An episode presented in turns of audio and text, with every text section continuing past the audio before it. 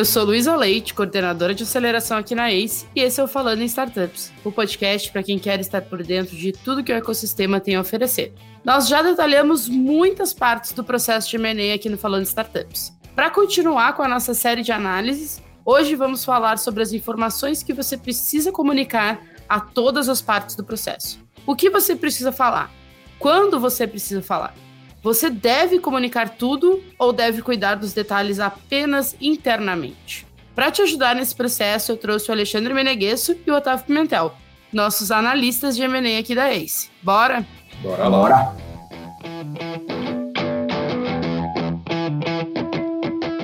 Bom, eu acho que a gente consegue dividir esse papo aqui em várias frentes, assim. E aí eu acho que isso é legal a gente deixar contextualizado para quem está nos ouvindo, tipo, ó, isso aqui são informações para possíveis compradores. São informações para colaboradores. São informações que tu precisa repassar ou não é, para os teus investidores. E é assim por diante. Vocês concordam com isso? Acho que a gente pode fazer, dando a sugestão aqui também, para o papo ficar mais fluido e o pessoal entender um pouco das etapas do M&A, né? Acho que a gente pode fazer aqui a divisão em, em troca de informações antes de assinar o NDA, pós assinar o NDA e durante a diligência também, sabe? Então acho que dessa forma fica mais, fica mais fácil até do pessoal entender como que a gente vai abordar cada uma dessas etapas. Essas separações todas para as informações passadas pro comprador, tá? Isso, Isso é sempre exato. assim. O pro comprador a gente passa antes do NDA, entre o NDA e a assinatura de um MOU, e aí após o MOU, que é a diligência que o Otávio está falando.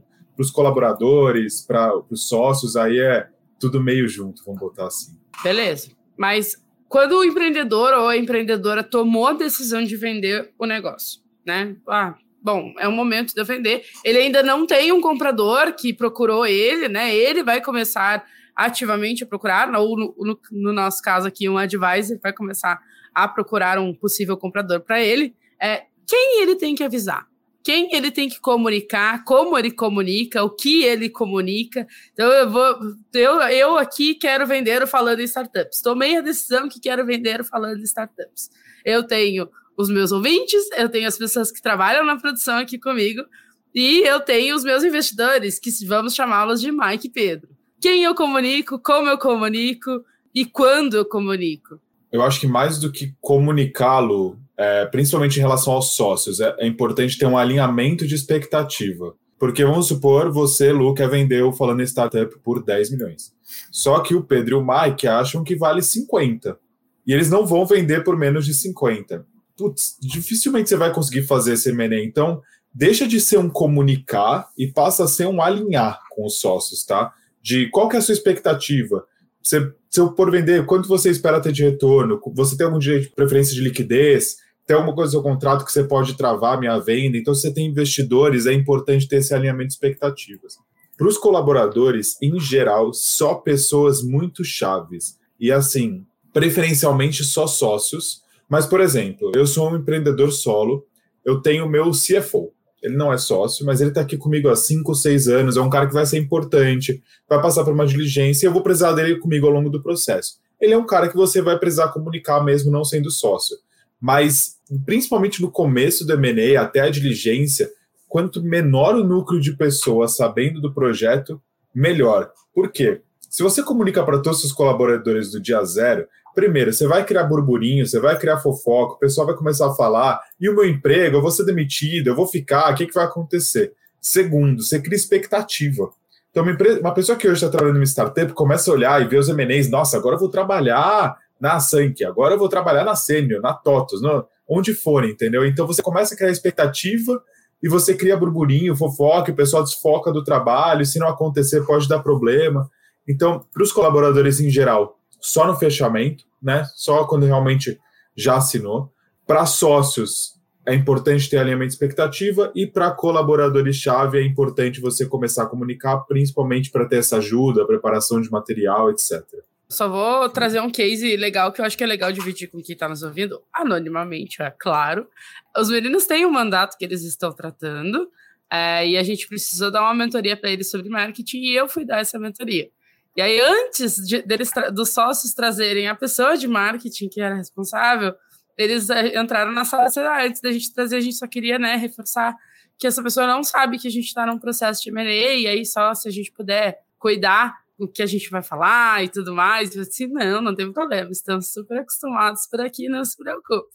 Mas eu achei interessante o cuidado que eles tiveram com o colaborador nesse sentido, sabe? De dele não ficar descobrindo, né? Deles não descobrir o processo de M&A por mim, por exemplo. Boa. E tem um ponto também, Lu, que é bem importante de se falar, que é, como o Ale falou, né? O primeiro ponto, antes de eventualmente você pensar em fazer o M&A, ir atrás do advisor e tudo mais, é o alinhamento de expectativas dos sócios que estão na operação.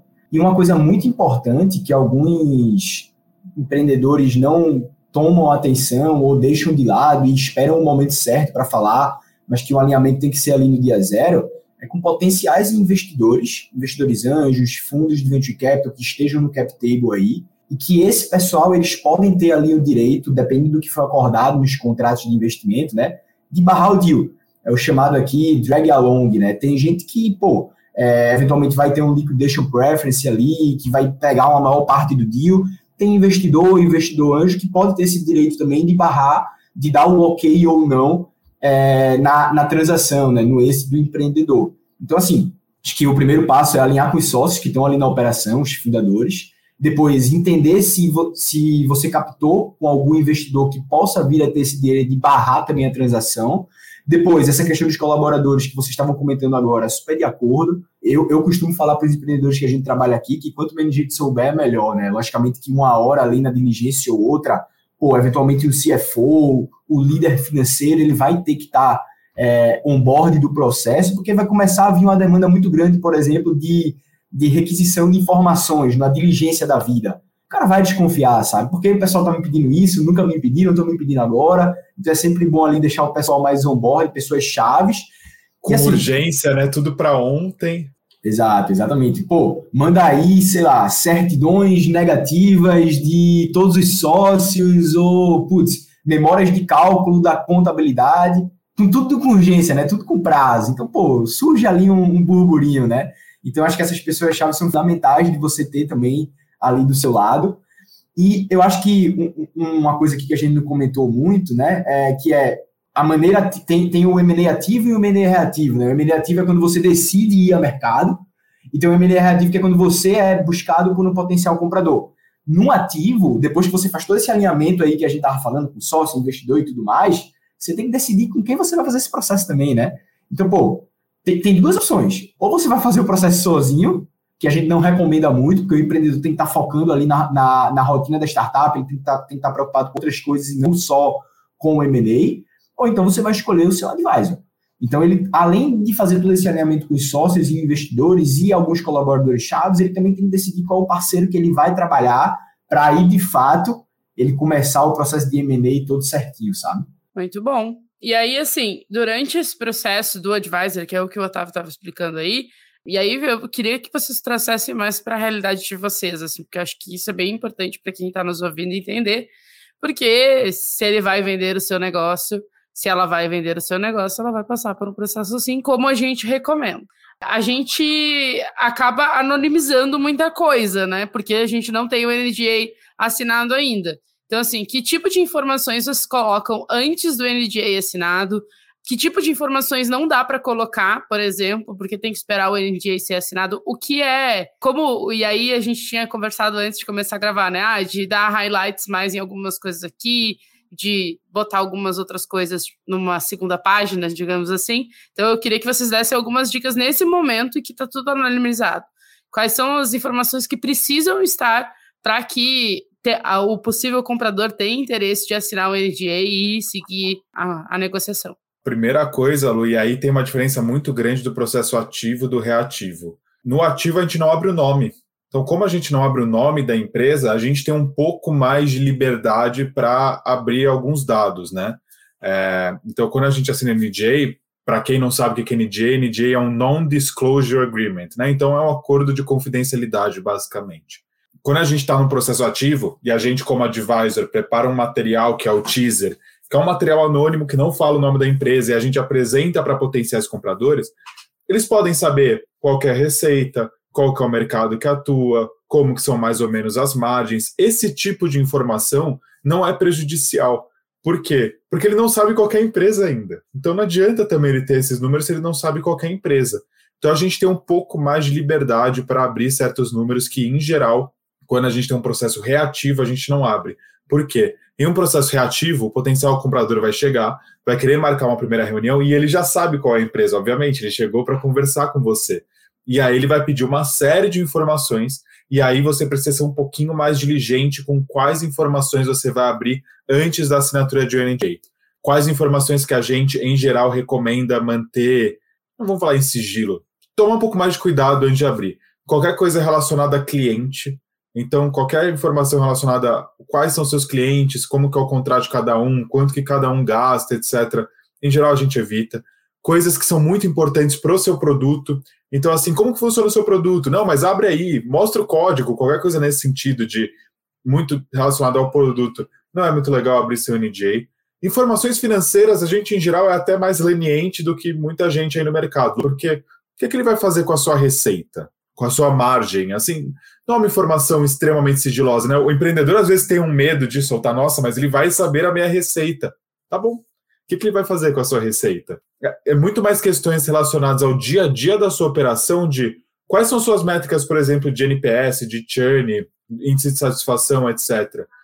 Métricas relacionadas a clientes, coisas relacionadas a produto. Esse tipo de informação, mais da operação da sua startup, do dia a dia mesmo, acabam sendo mais sigilosos do que algumas coisas financeiras. Abre o básico, dá uma passada geral passa um pouquinho sobre grandes margens, uma ideia sobre receita, não precisa ser na vírgula, mais ou menos como funciona, um pouquinho de algumas métricas você pode abrir, ok. Se você quiser avançar, se você quiser saber mais, você está interessado, vamos assinar o NDA, aí todo mundo fica mais confortável. Então, é um pouco sobre isso, assim, Lu. Aí, obviamente, cada um vai ter muito sua peculiaridade sobre a sua empresa, mas pensa assim, quais informações você acha que são confidenciais? Você acha que teria problema? Se você acha que vai ter problema, não fala. Não fala. É melhor não falar, senão o NJ nessa etapa é melhor você pecar numa precaução do que você abrir coisa demais no dia zero. É um ponto super importante também, que isso vai muito de potencial comprador para potencial comprador, né? Então, pô, já teve casos aqui que o potencial comprador nem quis teaser, algo do tipo, só mandou o NDA, a gente mandou um textinho ali sobre, anonimamente, né? Sobre, sobre a empresa, ele quis assinar o NDA e vambora. Tem outros não, tem outros que querem receber teaser, tem outros que querem fazer uma reunião, por exemplo, antes de assinar NDA, e aí nessa reunião ele começa a perguntar um pouquinho da empresa, começa a perguntar um pouco sobre as métricas financeiras, os indicadores, principais KPIs, time, por aí vai, e depois ele entende se vale a pena assinar o NDA ou não. Então isso depende muito de quem a gente está conversando, né? Cada potencial comprador é diferente. A gente assinou a NDA aqui só de mandar um texto para o cara, ó, tem uma oportunidade em tal setor que fatura X milhões. E ele, ah, me manda aí o, o NDA, a gente assina, e a gente tem um papo mais aberto. Tem outros que não, a gente manda blind teaser, ele faz perguntas em cima do blind teaser, depois ele quer marcar uma reunião para a gente discutir sobre o blind teaser, aprofundar um pouco mais na oportunidade, para depois assinar o NDA, sabe? Então, assim, depende muito do potencial comprador. E falando mais especificamente, né, essa parte do blind teaser é super importante no processo de M&A. Porque pensa o seguinte, Pensa que você é um potencial comprador. Você está ali dentro de uma grande corporação que, sei lá, faz 10, 15 M&As por ano, sabe? Você recebe um alto volume de oportunidades diariamente. Então, uma das coisas como advisors que a gente faz é como que a gente chama a atenção desse eventual potencial comprador, por exemplo, se a gente não tiver uma proximidade com ele. Porque quando a gente tem uma porta aberta ali nessa grande corporação, fica mais fácil o contato, né? Pô, a gente já conhece, sei lá, o CFO, o diretor de M&A, a gente dá uma ligação, pô, cara, tem essa oportunidade aqui, vamos falar, então fica muito mais fácil. Mas pensa que você não tem nenhum contato dentro desse grande potencial comprador. Pô, você tem que montar um, um, um, um blind teaser super estruturado, destacando os principais highlights da empresa, alguns pontos que se destacam, como a Lei estava comentando aí, sobre mercado, sobre a empresa, um pouco do time, projeção de faturamento, é, até um, um ponto importante que alguns teasers não têm, que é relevante trazer para mostrar um pouquinho dos planos de crescimento da empresa. Então, esse, esse blind teaser, apesar de ser um documento super simples, é, a gente costuma fazer aqui com quatro, cinco, no máximo sete slides, mas eu já vi blind teaser de um, dois slides, é, até costumava fazer de um, dois slides anteriormente, mas é um documento super importante, porque pensa, um eventual diretor de M&A, um eventual CFO de uma grande startup, o tempo dele é muito curto. E ele recebe essas, como eu estava comentando, essas inúmeras oportunidades diariamente. Então, tem que, eu gosto muito de falar que esse blind teaser tem que ter um slide matador aí, que esse cara, esse, esse C-level do outro lado, ele vai olhar para esse slide e esse slide vai chamar a atenção dele. O resto é muito florear ali, sabe? Então, esses slides, assim, dos highlights, que destacam os principais pontos ali da empresa, para mim é o principal, porque é nele que a gente vai prender a atenção de um cara que já tem pouco tempo e ele não vai ficar olhando 10, 20 slides, sabe? Ele vai olhar um, dois ali e esses um, dois tem que ser matador para de fato abrir, fazer brilharem os olhos desse potencial comprador e eles conseguirem, eles quererem avançar para o NDA e avançar as negociações também. Uma coisa que eu digo para alguns amigos meus que convivem comigo com mais frequência é que se tu vai pro Tinder e tu não quer botar uma foto tua, o mínimo que tu tem que fazer é botar uma boa descrição. Então é basicamente isso. Mas e aí, assim, se eu tenho algum problema, se eu tenho alguma coisa, tipo, que ainda não tá certa, mas que não tô dizendo que seja, né? Ah, meu Deus do céu, é contra a lei o que eu estou fazendo, como eu comunico isso. Não, mas, tipo, sei lá, eu tenho alguma coisa que ainda não tá totalmente certa. Vai, o meu contrato com os clientes eu não tenho assinado, por exemplo. Ou, ou vamos pior, o meu contrato com os meus colaboradores não é assinado, são todos PJ como que o empreendedor, o, o né, como que se prepara para comunicar isso? Porque às vezes eu acho que quando não tem uma informação, é até pior, porque a pessoa já vai para a reunião já tipo assim, ah, não, tem alguma coisa muito errada aqui e eu vou forçar ele até ele me dizer o que está errado, sabe? Eu queria ouvir um pouquinho de vocês com relação a isso. É o que eu falo para os empreendedores quando a gente está começando o trabalho aqui. Pepino sempre vai ter. Se não tiver, aí sim que eu vou estar desconfiado, mas sempre vai é, ter, né? Não, não, tem, não tem nenhuma empresa perfeita, Lu. Assim, nenhuma empresa chega sem nenhum probleminha. É, mas assim, an antes disso, tem uma etapa, né? Quando você está trabalhando com, com advisor, por exemplo, que é a chamada de pré-diligência, né? Então a gente tenta mapear todos esses, esses pontos aí que sejam downsides ou eventuais pepinos que a startup possa ter. Então, antes de até mesmo começar a conversar com potenciais compradores, a gente já faz esse diagnóstico da startup, sabe? Então, por exemplo, pô, tem, tem empresa aqui que a gente trabalha que é 100% PJ. A gente sabe que isso pode ter, eventualmente, ter uma contingência ali na frente, uma parte do deal entrar numa conta escrow ou algo do tipo. E o empreendedor está ciente disso. Então, sempre que a gente começa os trabalhos com o empreendedor, eu costumo falar, cara, é 100% de abertura e confiança com quem você está trabalhando e a gente vai ter com você também. Porque não adianta você esconder para a gente, porque lá na frente, quando a bomba estourar, o pessoal vai achar esqueletos no armário, principalmente no eventual diligência, sabe? Então, eu acho que antes de, eventualmente, comunicar o potencial comprador, o próprio advisor ele tem que estar alinhado com o empreendedor de quais são, de fato, os problemas que existem começar a trabalhar numa solução para esses problemas e quando o assunto eventualmente vir à tona com potenciais compradores, a gente no mínimo já tem um plano de ação ali de como se vai resolver esse problema, sabe? Então, eu acho que esse é uma etapa até anterior para o startup, para a própria startup estar alinhada com o seu advisor. E logicamente que ninguém vai esconder nada de ninguém, vai ser pior para deixar essa bomba estourar lá na frente no eventual diligência, mas sempre existe uma forma de se colocar, sempre existe um storytelling por trás, e é dessa forma que a gente vai é, passar eventuais notícias ruins para os compradores, sabe? Então, a comunicação de qual é essa notícia, qual o plano de ação em cima dela, qual a solução que a gente está buscando, é super importante também, para também o potencial comprador não escutar de uma forma e já identificar que é um red flag, sabe? Isso aí. Tem dois pontos. O primeiro é que, assim, esconder do comprador nunca é a melhor opção, porque vão descobrir. Vão descobrir, e quando descobrir vai ser pior. Então, assim, pensa como você vai comunicar, escolhe bem as palavras, o momento, mas comunica. Em algum momento você precisa falar sobre os problemas. Eu sempre falo assim, Lu, pensa que fiz aqui uma besteira muito grande aqui no escritório da Ace. Você prefere que seu chefe saiba por você ou por outra pessoa? Então, assim, é melhor se você puder comunicar, que você conta a história, você conta o que aconteceu, você já está com um plano de solução, fala, olha, eu tenho esse problema, eu sei que meus funcionários são todos PJ, eu sei que eu tenho esse problema, eu estou trabalhando para resolver, o meu planejamento é nos próximos três anos fazer isso, isso e isso para resolver. Pô, ótimo. Se o cara quiser continuar avançando na compra, beleza. Se ele não quiser, você só ia perder tempo, porque você ia passar negociação, MOU, não sei o que lá, e lá na diligência ele ia isso e falar, pô, mas eu não posso com isso aqui. Né? Você, me, você não me falou isso. Eu te perguntei, você não falou que era todo mundo PJ, você falou que tinha uma parte ali, ok. Então, assim, é muito importante comunicar, e eu concordo super Otávio. É importante comunicar e saber como comunicar. Agora, quanto mais para frente você puder deixar, é um pouco melhor dependendo da informação. Por quê? Se o cara já está interessado, já teve duas, três reuniões, já falaram. Se é um problema menor, vamos supor, mas que assim, é, é um probleminha ali, ninguém perguntou ainda, você sabe que você vai ter que comunicar. É melhor comunicar um pouco mais para frente, no momento onde todo mundo já está interessado, já percebeu que tem sinergia, já se falaram de produto, já estão falando de valores e falar, ah, pessoal, tem um ponto aqui que ninguém falou durante as reuniões e que tem esse ponto aqui. Eu estou planejando resolver da seguinte forma. Em geral, é melhor do que você falar do dia zero. Porque no dia zero você às vezes nem é um problema tão grande, mas você inibe um potencial avanço dessas conversas porque você está falando seus problemas de cara.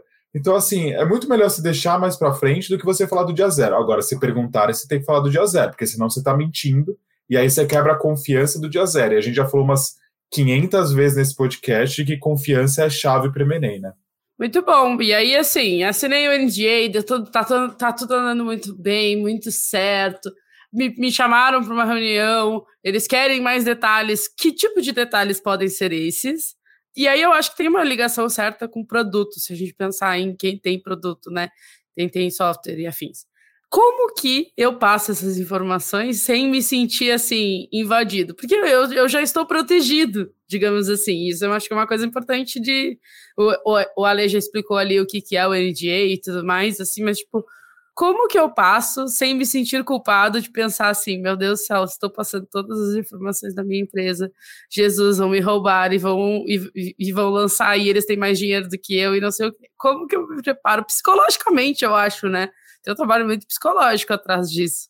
Tem demais. Assim, na teoria, você pode passar tudo depois de NDA. Mas essa é a teoria e não é o que acontece, não é o que você deve fazer. É, tem algumas maneiras como com as quais você passa as informações. Primeiro é um CIM. O que é um CIM? É um materialzão de uns 60, 70, 80 slides que tem tudo sobre a sua empresa. Análise de mercado, análise do time, análise do produto, forecast, projeções, próximos passos, features, tudo que você imaginar sobre a sua empresa tem nesse AM. Esse é um material que em geral é construído pelo advisor, ele é super importante no processo, porque eu já coloco todo mundo num piso de discussão igual. Então é super importante esse material. Essa é a primeira forma de você passar informações. A segunda forma é em um Q&A, né, que é questions and answers, é, perguntas e respostas, famoso, né? Então assim, o, o potencial comprador te manda uma lista de perguntas que normalmente é muito padrão principalmente se tem algum advisor ali junto no buy side, é super padrão. E aí ele vai te mandar uma lista de perguntas que você vai responder, anexar documentos, responder, começar a montar um drive juntos. O que, que eu recomendo? Você, você precisa responder as informações, mas você pode escolher até qual nível de abertura você quer dar. Então vamos eu, comprador, pergunto assim, Lu, me passa uma lista aí de todos os todas as empresas que já quiseram falar aqui com falando startups e quanto elas falaram, sei lá, qualquer coisa nesse sentido sobre os seus potenciais clientes. Passa uma lista para mim. Eu falo, ok, vou te passar. E eu passo a lista, só que eu dou anonimizado. Empresa 1 falou meia hora, empresa 2 falou uma hora, empresa 3 falou duas horas. Tá aqui, tá a lista. Não, mas eu quero saber quais são as empresas. Pô, para que você quer saber exatamente quais são as empresas? Não, não, eu te dei meu perfil de clientes, são mais ou menos esse, empresas desse perfil, desse setor. Você não precisa saber exatamente o nome das empresas. Então, acho que é esse tipo de coisa que você pode abrir pela metade. Vamos falar assim. Você está dando a informação. O que, que ele quer descobrir com isso? Ele quer descobrir quanto tempo mais ou menos cada uma fala, se tem uma concentração muito grande, se talvez tem algum problema em relação a isso. Mas o nome ele não precisa saber. Uma coisa em relação ao seu produto. Abre como ele funciona. Manda um acesso teste, manda alguma coisa que ele possa entrar, ver como é que é o produto, entender como funciona. Não abre o código não precisa ver a cozinha agora, ele vai ver a cozinha depois de uma diligência. Mas o que, que ele quer saber? Ah, como funciona, se funciona bem, se tem bug, se tem problema. Você não vai abrir o código para ele logo depois de assinar o NJ. Então, assim, a melhor maneira de você não se sentir invadido e de você ter mais tranquilidade ao mandar essas informações é olhar para a pergunta e falar assim: o que, que ele quer saber com isso? Eu vou mandar só exatamente o que ele quer saber com isso. Eu não vou mandar a resposta da pergunta inteira. Eu vou olhar a pergunta, falar, beleza, ele quer saber se eu tenho alguma concentração, ele quer saber mais ou menos a distribuição dos meus clientes, ele quer saber mais ou menos aqui qual é o perfil. Ok, vou mandar isso, mas eu não vou mandar os nomes.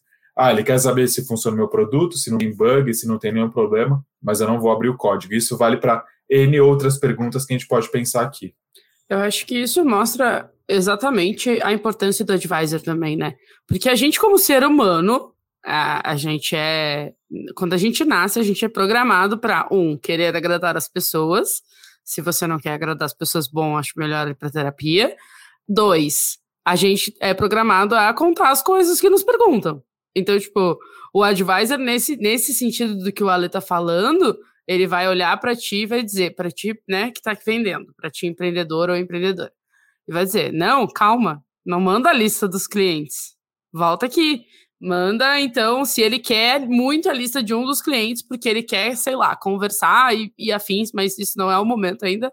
É, mas sei lá, ele tá batendo pé que quer a lista do cliente. Bom, então tá, Aí o advisor vai te dizer qual é o melhor caminho para seguir com relação a isso, sabe? Porque como e aí tem mais tem mais o fator de ah, eu estou empreendendo, eu ainda estou, né? E pensa o, o CEO da, da startup da, da empresa de tecnológica que fiz, ele está na operação ainda. Então chega a lista, a primeira coisa que ele faz é tá, modo automático, vamos lá, responde tudo. Sobe a planilha pronta vai... aqui interna. Então. Vou, vou contar acho... um caos aquilo, uma hum. historinha que eu tive recente, é, trabalhando com uma empresa aqui. A gente estava em uma reunião e teve exatamente essa questão dos clientes que eu estava contando. E a gente anonimizou o nome de todos os clientes e mandou o faturamento, acho que era mensal, por, de cada um dos clientes ao longo do ano, e anonimizou o nome dos clientes. E mandou. E aí a gente estava numa call e ele falou: Ah, você me mandou aqui, mas você me mandou anonimizado. E aí ele falou: Não, mas eu queria o nome dos clientes. E aí eu virei na call e falei: Ué, por que você quer o nome dos clientes? O que você vai fazer com isso? Por que, que é importante na sua análise? Falei exatamente assim. E aí ele se embananou todo, porque na verdade ele queria saber o quanto cada um dos clientes pagava pelo produto da empresa que eu estava trabalhando junto. E aí, no final da call, eu saí da call e o empreendedor veio para mim todo nervoso. Não, porque não sei, porque agora a gente não abriu as coisas, ele não vai querer avançar. Bom, essa empresa está com uma proposta na mesa desse cara que a gente vetou as informações na hora da NDA. Então, assim, às vezes o advisor está sendo um pouco mais rígido em algumas coisas para não andar e chato. evitar. Chato, exato. Às vezes o nosso trabalho é ser mais chato e a gente entra na briga para o empre... empreendedor sair bonito na foto, mas a gente foi na briga. É isso aí, se eu não me engano, foi o Otávio que falou aqui que a gente adora ser os chatos, já em outro episódio. E é isso, o Advisor faz isso. É, beleza, estou, né? Deu tudo certo, estou na fase de diligência. Acho que essa é a fase que mais. E, e, aí, pensando na. Né, eu tenho alguns empreendedores passando por isso, passando por diligência pelo lado de VC. E por M&A eu acho que ainda é pior, assim. Mas eu acho que é a fase que mais deixa os empreendedores e as empreendedoras ansiosos. Porque tu tem que passar as coisas, porque as pessoas vão avaliar se tu está falando a verdade também. Tem tudo isso. Que tipo de informação é solicitada e como que o empreendedor deve se comportar com relação a uma diligência? Boa. As informações que vão ser solicitadas, Lu, vai muito do escopo do potencial comprador, tá? Então, quem são as partes envolvidas na diligência? Né? O lado comprador, o lado, o lado do vendedor. Geralmente, do lado do vendedor, tem o advisor ali e, e o advogado que ele contratou eventualmente para fazer deal, para ajudar na parte jurídica. E do lado do comprador vai ter tanto a equipe do comprador, time de M&A, quem, quem seja, o advisor, que vai estar tá fazendo a gestão ali do processo da diligência, mas quem vai estar tá colocando a mão na massa mesmo são as auditorias contratadas pelo potencial comprador. Então, tanto a auditoria financeira como a auditoria jurídica. E muitas das informações que vão ser pedidas vai ser quando esse potencial comprador contratar essas auditorias ele vai falar um pouco do, do que ele quer ver, por exemplo, pô, quero ver se de fato é bit que eles me passaram ali é, é o valor certo ou se vai ter algum eventual ajuste. E aí o, o a auditoria financeira vai estar toda uma request list com base nessa, nesse escopo para pegar as informações e de fato identificar se o é aquele mesmo ou se tem que fazer algum ajuste, sabe? Mas esse é só um exemplo que eu estou dando de milhões que vai ter ali na diligência. Então, a diligência depende muito do escopo do potencial comprador que essas auditorias vão passar as request lists para a gente, para o lado vendedor, que está ali com, com, com o empreendedor, e aí sim a gente vai trabalhar. E assim, Lu, é muito amplo, tá? Pode vir tanto a diligência bem mais tranquila, é, o, o feijão com arroz ali de algumas informações, como pode vir aqui uma diligência pedindo mais de 3 mil itens, que é um pouco do que eu estou passando agora. Então, pô, a gente está tá em fase final de diligência aqui. É uma empresa que anteriormente, no seu, na sua história, tinha mais de um CNPJ, e isso vai influenciar a diligência, porque o pessoal vai pedir informação de 5, 3 anos para trás, e a depender da quantidade de CNPJs, cada CNPJ é uma empresa, né? Então, imagina, ele mandou uma lista ali com 100 itens para um CNPJ. Mas se a empresa ao longo da sua história teve 4, 5, multiplica por 4, 5 essa lista de 100, sabe? Porque ele vai querer ver de cada uma das empresas. Então, assim, pode ser um, um, um período muito, muito maçante assim, para o empreendedor, porque a quantidade de informação que vai ter que ser levantada é muito alta. E é nesse momento que a contabilidade vai ter que ajudar. Então, tem que ser sincero com a contabilidade e, eventualmente, o empreendedor pode falar que não está no processo de M&A, mas que, pô, está passando por uma auditoria interna e vai precisar levantar essas informações. Então, tem que ser uma contabilidade próxima, tem que estar tá com um advogado competente, que vai estar tá dando suporte ali para você fazer o M&A. E, no mínimo, se o empreendedor tiver uma, uma equipe financeira interna, com certeza esse time também vai ser envolvido ali no processo de diligência, tá? Então, e além do advisor que vai estar tá meio que fazendo a gestão ali é, de todo o data room, de toda a comunicação com o potencial comprador. Geralmente é um pouco difícil o advisor levantar por si próprio esses documentos, porque é uma mais interna da empresa, é mais questão de contabilidade e tudo mais, mais questão de, pô, levantar certidões negativas e tudo mais também. Então, isso fica muito com o empreendedor e com o time dele ali, da contabilidade, do financeiro, mas o papel do advisor é estar fazendo toda a gestão do data room, deixar tudo organizado ali, fazer a conferência de todos os documentos e repassar essas informações da melhor maneira para o potencial comprador. Mas, assim, a depender do escopo que vai vir da diligência do potencial comprador, a dica que eu tenho para os empreendedores é se apoie muito nos seus parceiros nesse momento, que é um momento mais chato, é, é a etapa que eu menos gosto do M&A, tá? É uma etapa ali muito estressante, de muita troca de informação, levantar milhares, centenas de informações, e tem que estar tudo certinho ali, e é uma etapa que pode se estender um pouco, né? Tem diligência aí que dura dois, três meses, ou não. Pode ser uma diligência mais tranquila, mas aí vai depender muito do escopo que eu estava falando, é, que o potencial comprador, as auditorias que vão estar envolvidas, tá? E aí, Lu, é, a diligência é uma das últimas etapas do processo. Então, o empreendedor às vezes já está cansado também. Sim, o Otávio falou que é maçante esse processo. Então, pô, já passou por toda a montagem de material, aí vai, roadshow, fala com 300 empresas, acha uma, negocia, proposta, às vezes negocia com duas, três, aceita, e aí ainda tem dois, três meses aí de diligência, de, e que você tem que continuar tocando a vida dentro da empresa, né? Porque pode ser que caia o processo ainda. Então o empreendedor às vezes tem uma ideia de que, ah, cheguei na diligência, agora acabou, agora tá tranquilo. É só mandar as informações aqui, mal sabe. A gente sabe a quantidade de dias que caem durante a diligência, às vezes tem uma renegociação no meio. Então, assim, calma, é, é isso que eu estava falando. Acho que eu não conheço ninguém que gosta de diligência, Lu. Ninguém. Deve ter uns advogados aí que gosta. Eu, pessoalmente, de advisor, assim, acho que é a etapa que todo mundo mais, assim, quer que passe rápido e que a gente mande as informações, obviamente, com a maior precisão possível. Mas é, já tá todo mundo meio cansado do processo nessa etapa, porque às vezes já foram um ano de processo nessa brincadeira aí, aí vai começar a diligência, que é tudo isso que eu tava, tava contando. O comprador, o, o, quem está vendendo, na verdade, né, o empreendedor e a empreendedora, quando tem um advisor, no caso aqui de vocês, os empreendedores e empreendedoras que estão com vocês, já vocês já fizeram uma pré-diligência, digamos assim, lá no começo e tudo mais. Mas normalmente é o, o local, é o momento em que se mais se encontra a merda por metro quadrado. É nesse momento. E aí, tipo, recentemente, eu disse, ah, não, a gente vai começar a diligência. Não, não, vai ser rápido, tá tudo certo. E aí, tipo, veio a Alice assim, não, não tá tudo certo. E eu disse, ah, pois é, então vamos correr para resolver, sabe? Tipo, isso pelo lado de VC, né? Mas é, é o momento que tu mais encontra merda, sabe? Tipo, eu, eu gostei da, dos esqueletos dos armários do Otávio. Porque. E é estressante pra é, caramba, porque tu não tá é, esperando é encontrar aquele esqueleto ali. Essa aí é a autoria do Mike, ele que chama de Skeletons in the ah. Closet. É, é que a gente brasileiriza, sei lá como é que fala, transforma para o português e vira esqueletos no armário.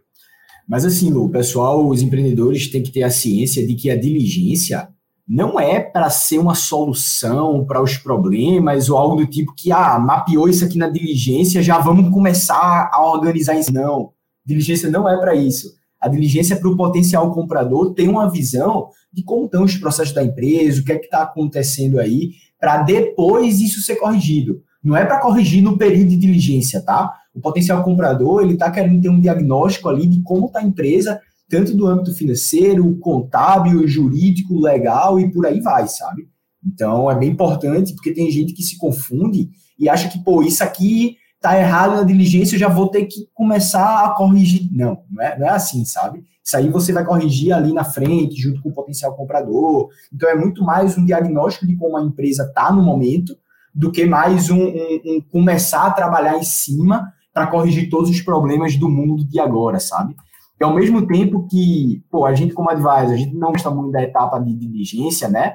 Do outro lado, o potencial comprador é a etapa mais importante do deal, né? Porque pensa, imagina que ele está comprando ali 100% da empresa. Todos os pepinos vão ser transferidos para ele, porque ele vai estar tá comprando ali o CNPJ, ele vai ser o majoritário, ele que vai ter as cotas da empresa. Então, apesar de ser um, um, uma etapa mais maçante para o empreendedor, como a gente estava falando, o potencial comprador é uma das etapas mais importantes do deal, sabe? É, porque no fim do dia, ele vai estar tá comprando esse ativo, ele que vai estar tá comprando a startup, ele que depois disso vai começar a responder por eventuais problemas quando disso se concretizar, sabe? Então, só trazendo essa, essa essas visões diferentes, porque é uma das etapas mais importantes para o potencial comprador, apesar de ser maçante para o empreendedor e para os advisors mas eu acho que uma coisa legal de lembrar os empreendedores é que numa corrida não adianta tu tá, tu tá vendo a, a linha de chegada ali e diminui o passo porque tu já, já tá chegando, tipo, não adianta. Vai vir alguém e vai te passar. Então, tipo, tem que dar o gás final para justamente que as coisas saiam e tu receba o querido e amado Pix.